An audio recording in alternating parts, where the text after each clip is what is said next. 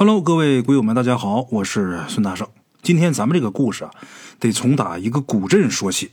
哎，哪个古镇呢？闽北古镇。闽北古镇是一个有一千多年历史的这么一个古镇啊。由于它地处闽北最北部，自古呢就有福建北大门之称。它是中原入闽的第一镇啊。也正是基于这个独特的地理位置，小镇的人口构成啊非常复杂，而且多元化。有土生土长的原住民，有中原几次大迁移的汉人和当地人形成独特的客家人。哎，镇子大约能有几千户，近万户吧。有这么一条发源于仙霞山脉的丛山溪，穿镇而过，在镇西南的群山峻岭间盘绕了一个巨大的 S 型之后，继续奔腾南下，最终呢汇入闽江源的分流涧溪。啊。从南西穿镇而过，古镇呢也因此呢被分为镇西和镇东两个部分，隔西相望啊。在镇东镇西之间呢，有一座全木结构的风雨廊桥。这座廊桥啊，建于明末清初，在镇东桥头的地方立有一块石碑。虽然经历了数百年的风霜雨雪，但石碑上“从南风雨桥”这五个大字依然还是清晰可辨的。前些年呢。在风雨桥下游几十米处的地方，又建了一座钢筋水泥的从南大桥。这座大桥啊，可以通过各种的机动车辆和行人。于是呢，这风雨廊桥也就逐渐的退出了历史的舞台，成了从南西两岸人们茶余饭后聊天的一个休闲场所了。嘿，在风雨桥东边有一棵大樟树下边，有这么一户姓刘的人家。如果翻阅古镇刘姓族谱的话，就会发现啊，刘姓祖先早在南宋时期就因为躲避中原战乱，分别从打河南、山西一带一路南下，最终是分为两个部分：一部分逃往浙江丽水、青田一带，另一部分呢进入福建境内，也就是闽北这一带。由此算来呀，得有近一千年的历史了，几乎和这千年古镇形成了年代完全一致啊。因此呢，这个刘姓就是这古镇最大的姓氏，人口众多。哎，咱们今天要说到这户姓刘的人家啊，他们家一共是有六口，户主呢是一对三十多岁的夫妻，上面呢还有两个六十几岁的父母，还有两个小男孩。这两个男孩呢，一个十一岁，一个十七岁。今天咱们要说的这期故事，就发生在这户姓刘的人家家里。哎。话说有这么一年的秋天呢，这户人家的大儿子刘涛和小儿子刘海两个人吃过晚饭，在风雨桥上玩不知不觉的呢，就到了风雨桥西边，顺着从南西畔的防洪堤下边的那土路，又走了将近百十来米。这时候，哥哥突然间对弟弟刘海就说：“你别踢路边那草香，怎么回事呢？”原来，在这个土路的一侧呀，每隔那么几十米就插有那么一大把还在燃烧而且冒着烟的香。哎，这时候刘海儿，也就是这弟弟啊，才十一岁，这个岁数正是调皮的时候。哥哥刘涛发现并且制止他的时候，他已经踢倒了好几把香了。啊，哥哥刘涛虽然只有十七岁，但是他已经懂这沿途一路插着的香。是镇子里边人家做回煞的时候指引死者亡魂回家的路标。回煞，之前听过大圣鬼话都知道，死者头七那天回魂夜也叫回煞。哎，就插的这一路的香，是有人家死人了，在这个死者头七那天的时候插这香引死者的亡魂回家用的路标。这个香是要从打死者的坟头一直插到死者的家门口。哎，这个香是不能动的啊！这大哥刘涛心想，这事儿如果被父母知道，这哥俩肯定是得挨揍的。所以说，这哥哥就拉着弟弟往回走，还没走多远呢。这时候，弟弟突然间就说：“哥，我后边好像有人拽我衣裳。”哥哥刘涛这时候回头一看，吓了一大跳。他虽然并没有看见他弟弟身后有人啊，但是他弟弟这个衣服居然真的好像有人拽着似的。这衣角啊，笔直的往身后伸出去，得有十几公分。这时候哥哥害怕呀，拉着弟弟就跑。刚从风雨桥西边跑到桥东边，还没来得及喘口气呢，这时候弟弟突然间大呼说：“哥，我跑不动了，有人骑在我身上。这时候，哥哥再转身一看，这一次他看见了他这一辈子都不可能忘记的恐怖的一幕。他看见一个穿着好多层崭新的衣服、满脸皱纹的老婆婆，正骑在他弟弟身上。那衣服崭新到似乎没一点褶皱啊，就好像贴在身上，而不是穿在身上似的。这时候，这老婆婆突然间张嘴一笑，露出了黑乎乎、没有一颗牙的这个口腔啊！这一笑，这哥哥再没顾上弟弟，疯了似的就往桥东大樟树附近的家里边跑。等到哥哥跟爸爸妈妈一起从家里边跑出来，赶到桥头的时候，这可怜的弟弟呀，已经不能动弹了，脸朝下在地上趴着。当时是晚上十点多。紧接着，在古镇的卫生院，十一岁的刘海儿就停止了呼吸。这件事很快就在这个古镇呢传开了。原本指引亡魂回家的指路香。最终啊，却成了一个十一岁孩子的断魂香。这个事儿啊，就是告诫大家，咱们有些事情可以不信，但是我们对逝者要保有最起码的敬畏跟尊重啊。好了啊，这就是咱们今天的第一个故事啊。接下来大圣啊，再给大伙儿说一个咱们鬼友提供的这么一个故事。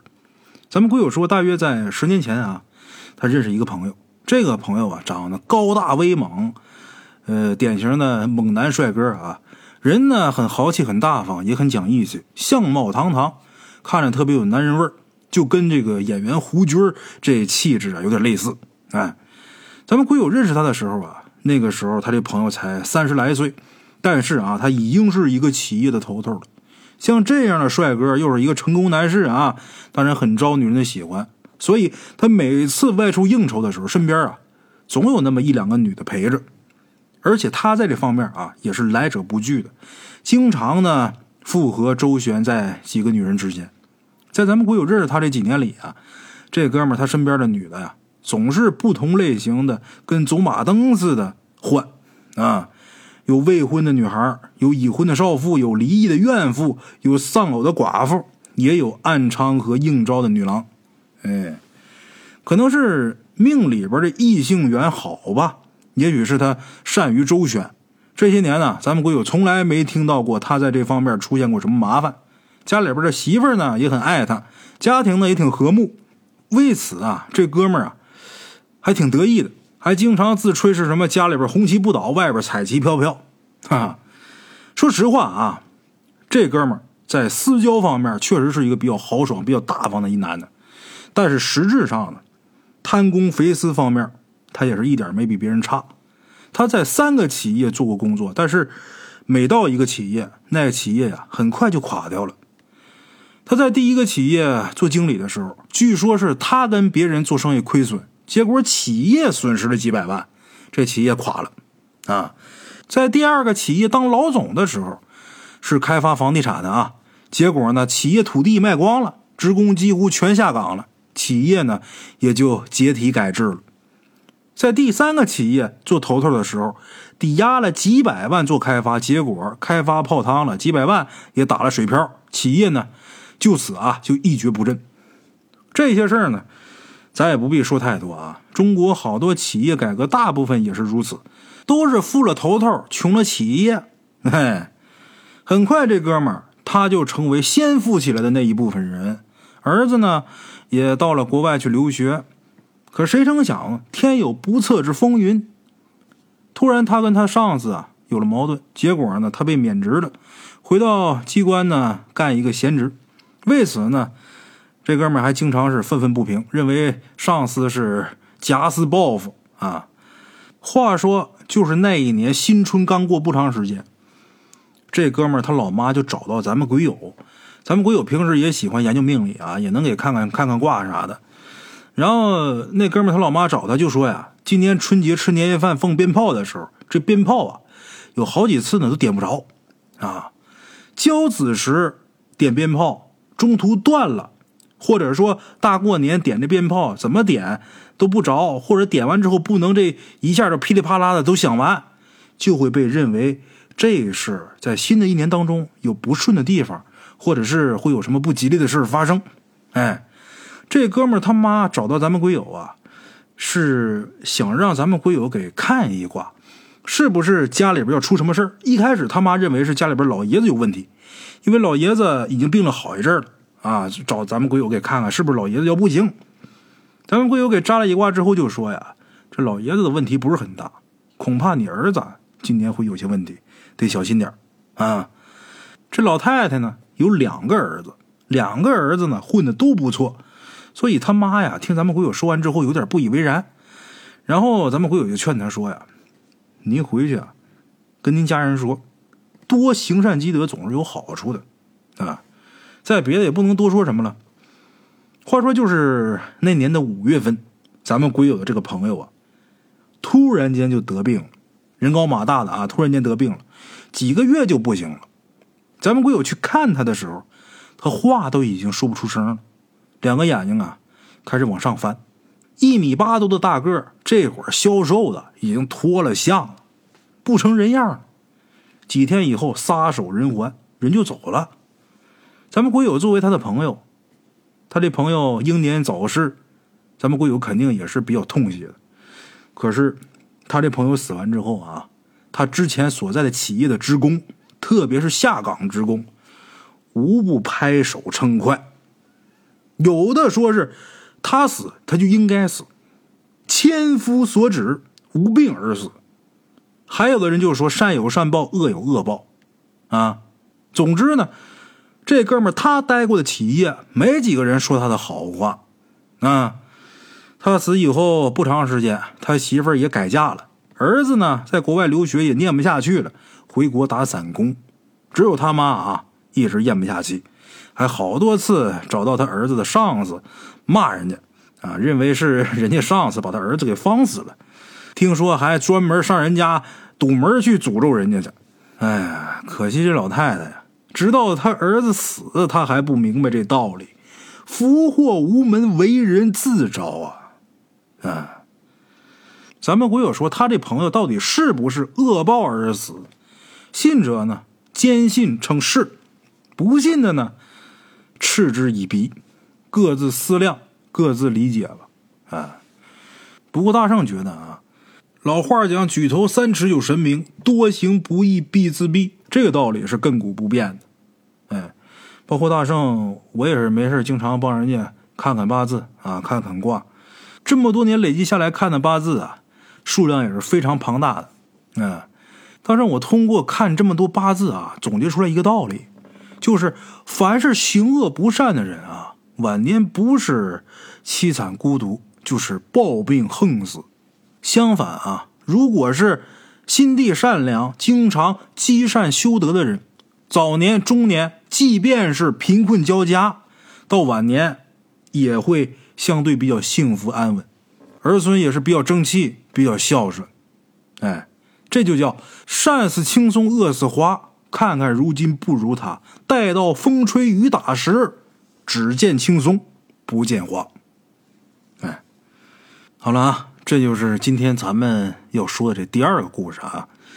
前面两个说完了，大伙听着不过瘾，大圣啊，再给大伙说一个啊。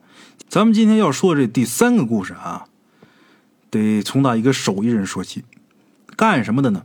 扎纸的。嘿，这位啊，姓刘，扎纸刘。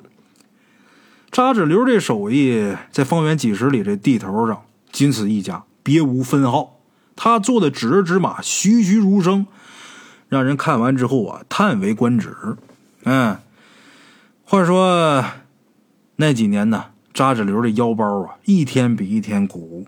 这倒不是说扎纸刘他们那儿那几年死的人多了，而是因为啊 有那么一股攀比之风。嘿。以前呢，谁家要是死了人，条件好的呢，才会找这扎纸流啊，做一些纸人纸马什么的。一年到头，光凭这手艺挣的钱呢，还不够扎纸流一个人花的。可是啊，到那几年，家家户户条件都好了，谁家要是死了人呢，不单单是纸人纸马烧了就了事了，得跟上潮流啊。现在活人不都用手机、电脑吗？死了也得赶个时髦，你得烧个手机啊，得烧台电脑给他呀。现在有钱人不都是得住别墅豪宅吗？普通人活着住不起，死了，哎，给做个别墅烧了，到阴间呢住着也风光风光啊。光有房不行啊，你还得有车不是吗？再给烧辆车，哎，奔驰、宝马、路虎、奥迪，你随便选。你光有车，你还得有司机吧？嘿嘿，全套了。哎，手机、电脑什么也就罢了啊。这纸房纸车的呢，不是小件儿。那这扎着流这腰包，它能不鼓吗？啊，不过这扎着流啊，还是比较有野心的，不满足于现状，哎，又有了新的生财之道。什么呢？你说那别墅、房子、车、司机什么都有了，那还能扎什么呢？哎，这个他新研究这个创业项目啊，不是什么光彩的事儿。什么呢？他想了个新法呀，就是给给扎小姐姐。哈，你说你扎小姐姐就扎小姐姐吧，他也不是第一个啊。问题是这扎纸流啊，别出心裁，为顾客推出了定制服务。什么定制服务啊？嗨，这他妈可缺了大德了。就是这扎纸流啊，在自己家这店里边啊，就贴了一个广告。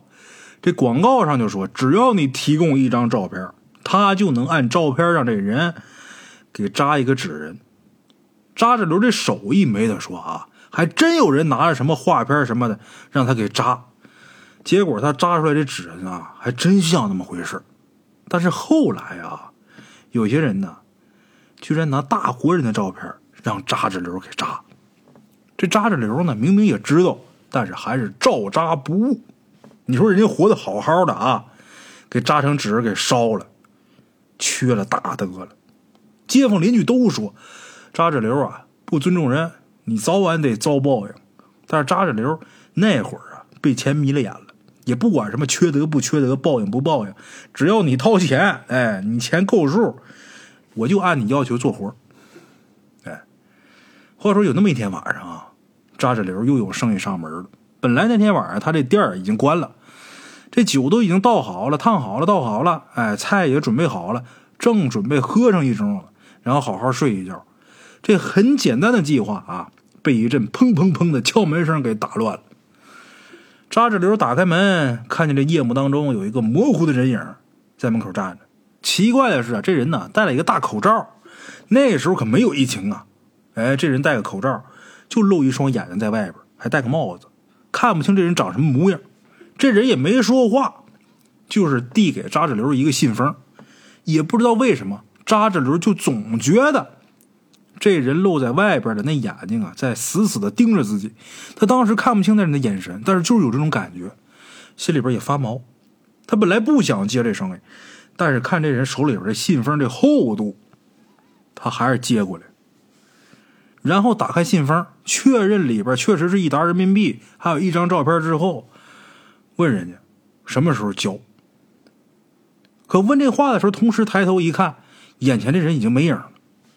扎纸流四处看也没看见这人的背影。这时候他觉得自己身上啊有点冷，挺瘆人。虽然这客人有点奇怪，但是信封里这钱那是真的呀。哎，这黄白之物。掂在手里边，心是暖和的呀。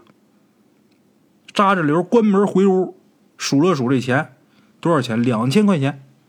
扎纸流高兴啊，这是大价。端起酒杯一口，把酒杯里这个烫好的烧酒给喝下去了。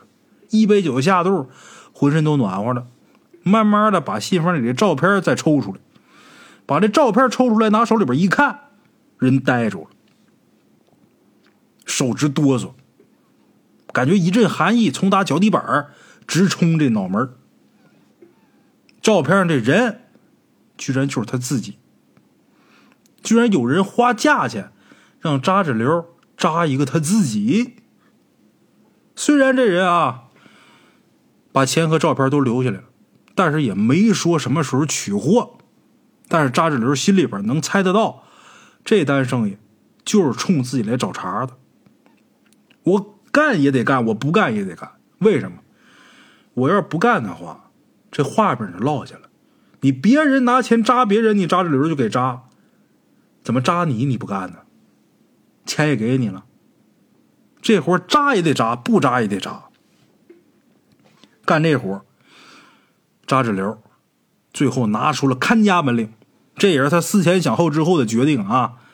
拿出看家本事，这活啊做的要多精致有多精致，要多出彩有多出彩这个怎么形容呢？这么说，要是把这纸跟扎纸流本人放一起并排放，你从打二十步开外往那儿看，你就会觉得有两个扎纸流，做的就那么好。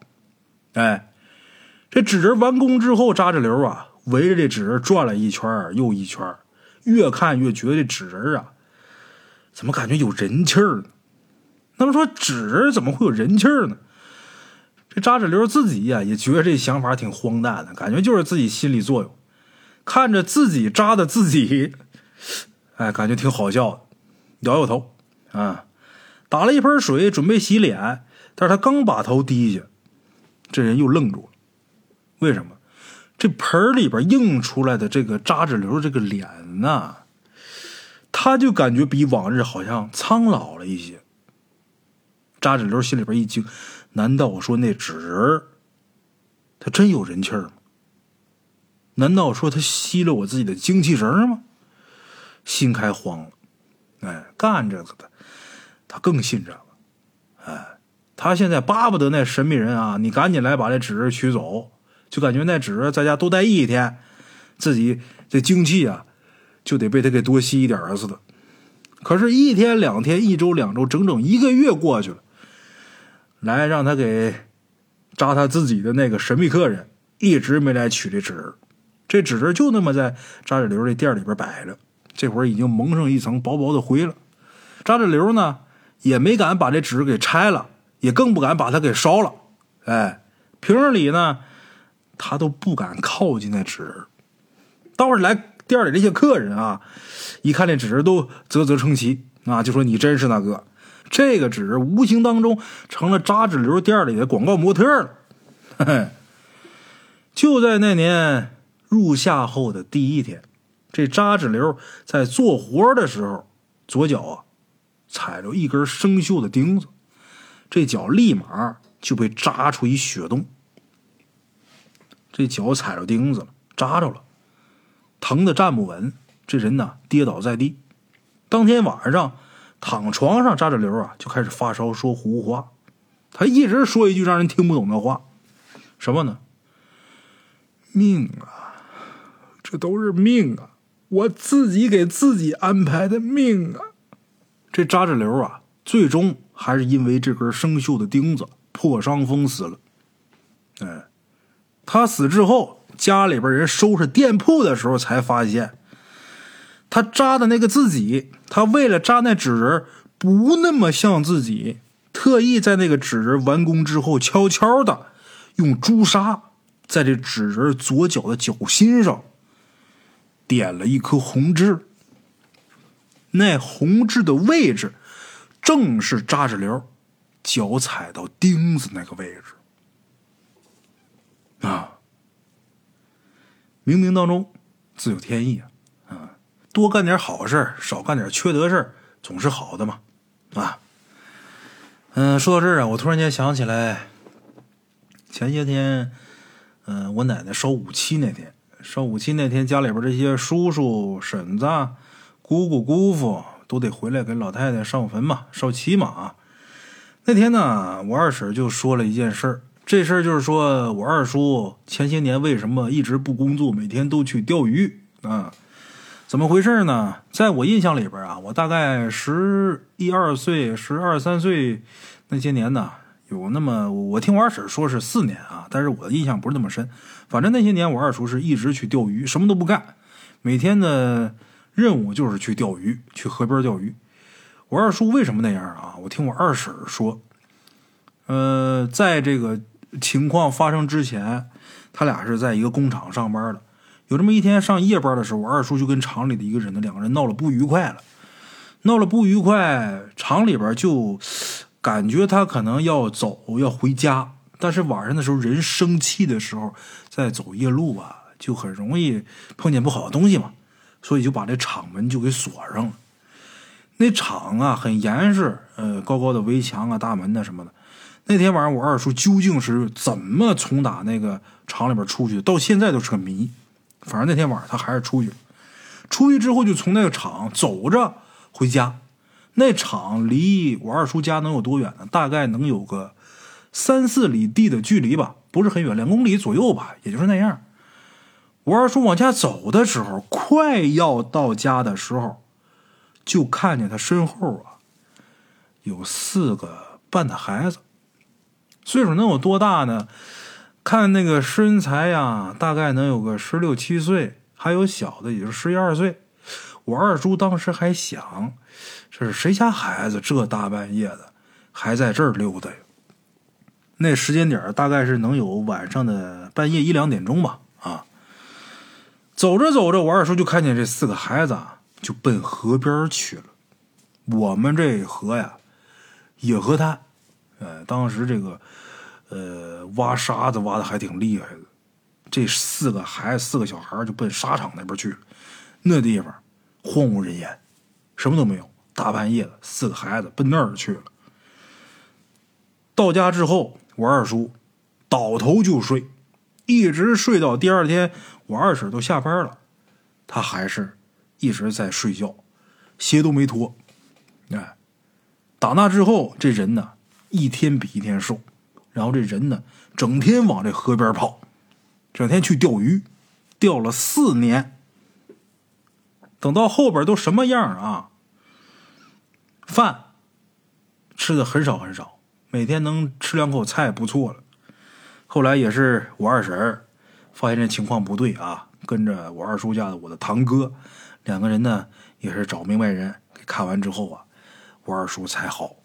哎，还有事儿就是我大姑，这个事儿我倒是没有亲身经历过，因为我大姑在出现这个情况的时候还没有我呢，那个时候我还在我妈肚子里边呢，我妈正。怀孕怀着我的啊，这这些事当然都是我听家里边人说的啊。我大姑年轻的时候疯过，就是人这人呢魔怔过，怎么回事？也是因为生气，是跟我大姑父当时是打架是怎么着的啊？咱不太清楚。但是就是前天烧七的时候，我大姑亲口说，现在人很正常，都已经当时疯可能就疯了一年吧啊，这都我今年都三十多岁了啊，这三十多年前的事儿。前两天烧气的时候说，就是他疯的时候，他是怎么疯的呢？就跟我大姑父两个人打架，然后打完架生个气就睡觉，睡到半夜的时候，就看见他们家窗台上站着两个小人这两个小人能有多大啊？据我大姑描述，能有一尺半高，一尺三十公分嘛，三十三公分啊，一尺半高，也就四五十公分。那么两个小人红人穿着红衣裳，这两个小人就隔着窗户指着他，我他妈抓你没抓了。这两个小人一出来一说这话，他本身生着气，他在害怕，你知道吧？这人一下这股劲儿上来，你他妈抓我！我大姑起来就想，就是把这窗户打开，就跟这两个小人打是那意思，就打那这人一下就疯了，哎，疯了有。一年啊，将近一年时间，我爸到处领着他这大妹妹去看病，后来也是慢慢的、慢慢的，这人就过来了，也就好了。具体是有没有找明白人给看，还是怎么着的啊？这个我倒是没听说啊，我也没细问啊。